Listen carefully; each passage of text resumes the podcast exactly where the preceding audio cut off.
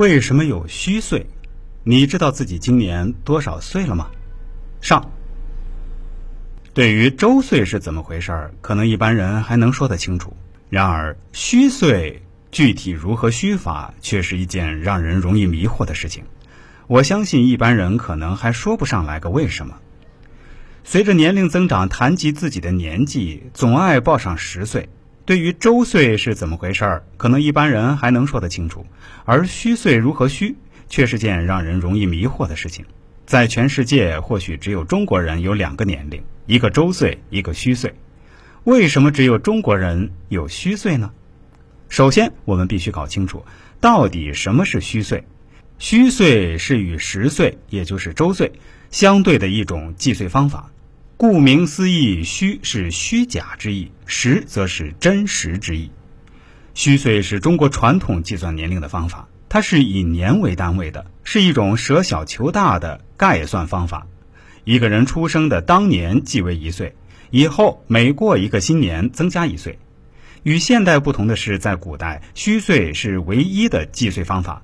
所谓的岁指的就是虚岁，没有什么周岁、虚岁的概念。虚岁中没有以零为起点的观念，没有个人特别生日的计岁方法。按照民间的习惯，一个刚出生的婴儿，只有在百日之前，人们还会以日为单位来计算他的大小；一过百日，人们就再不会计算他的日龄或者月龄，而是以年为单位计算年龄。从理论上说，一个人一出生就被认为是一岁了，以后逢年便长一岁。那么，大家知道为什么会有虚岁的概念吗？您知道虚岁的来龙去脉吗？